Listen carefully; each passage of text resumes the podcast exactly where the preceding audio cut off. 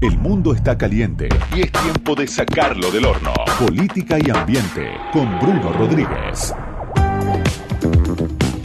Gran momento el que viene a continuación porque vamos a hablar como todos los martes con nuestro columnista de política y ambiente, el señor Bruno Rodríguez. ¿Qué haces, Brunito? ¿Cómo andas, viejo? Buenas, ¿cómo va Diego? ¿Cómo andan todos? Impecable, señor, impecable. ¿De qué vamos a hablar, Brunito?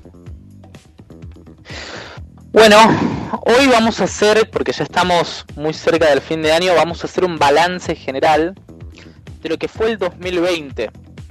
Que ni siquiera, yo diría que el título de esta columna ni siquiera lo podemos llamar con todo lo que estuvo pasando en materia ambiental que fue el 2020, sino que en definitiva la razón de todas estas cosas es en definitiva la relación entre la sociedad y la naturaleza. ¿Cómo empezamos el año 2020? Eso es algo interesante preguntarnos.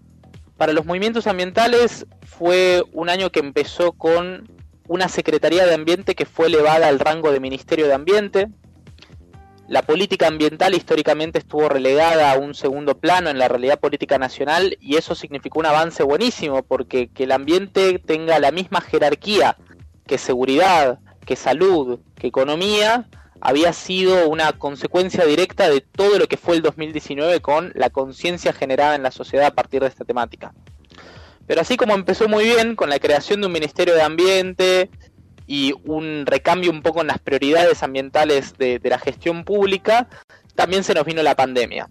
Y lo nombro también como una consecuencia ambiental, porque la gente tiene que entender que el hecho de que vivamos bajo esta situación que paralizó casi todos los aspectos de nuestra vida cotidiana, es parte de la degradación de la biodiversidad y de, los ecosistemas, porque es precisamente ese el origen de los virus zoonóticos, que son los que saltan de especies animales a humanos.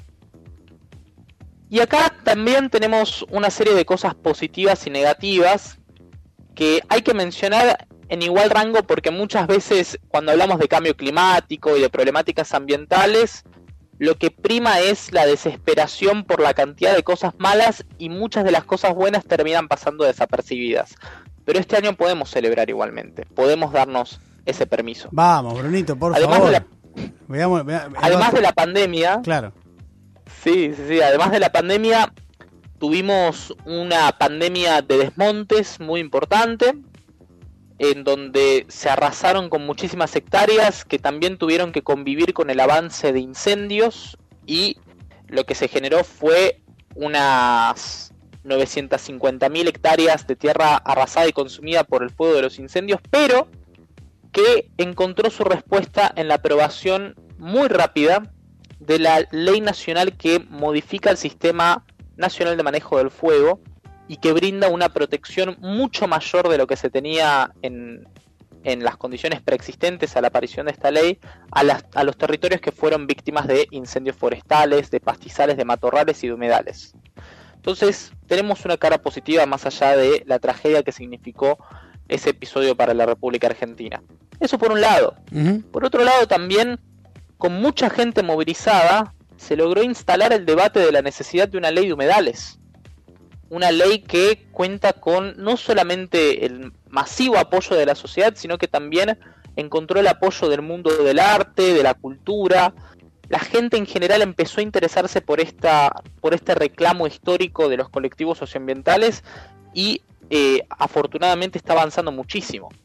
Argentina a su vez avanzó con la ratificación de un acuerdo de derechos humanos para los defensores ambientales como el acuerdo de Escazú, que fue aprobado hace muy poquito tiempo, hace algunos meses, y que brinda más herramientas para el acceso a la información sobre asuntos ambientales, mejores mecanismos para que la ciudadanía pueda participar en procesos de decisión pública sobre cuestiones ambientales y por supuesto también brinda una gama de protección a defensores ambientales muy fuerte que en América Latina eh, se necesita muchísimo porque es la región con más defensores ambientales asesinados por justamente su militancia.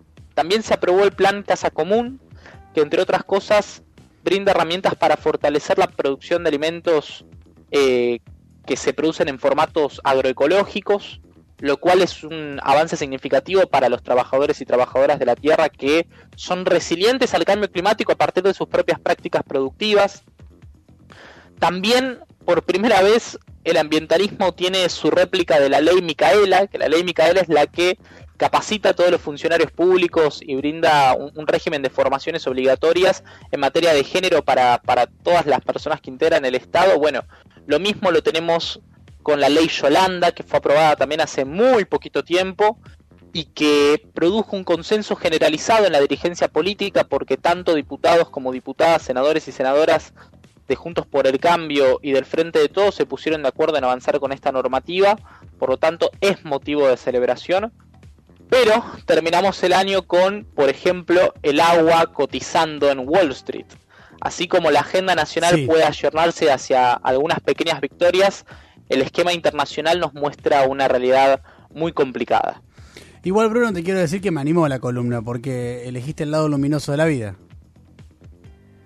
Por primera vez, y te digo que cuando se habla de ambiente muchas veces termina siendo lo contrario a lo que sucede, así que hay que cerrar el año con esperanza porque el cambio climático lo vamos a poder contrarrestar solamente si hay unión y hay buenas expectativas y optimismo, así que es necesario mencionar lo que pasó eh, positivamente en materia ambiental en, en, Argentina durante el 2020, más allá de los incendios, la pandemia y el agua ahora mercantilizada en Wall Street. Excelente, como siempre, es Bruno Rodríguez. Brunito, gracias.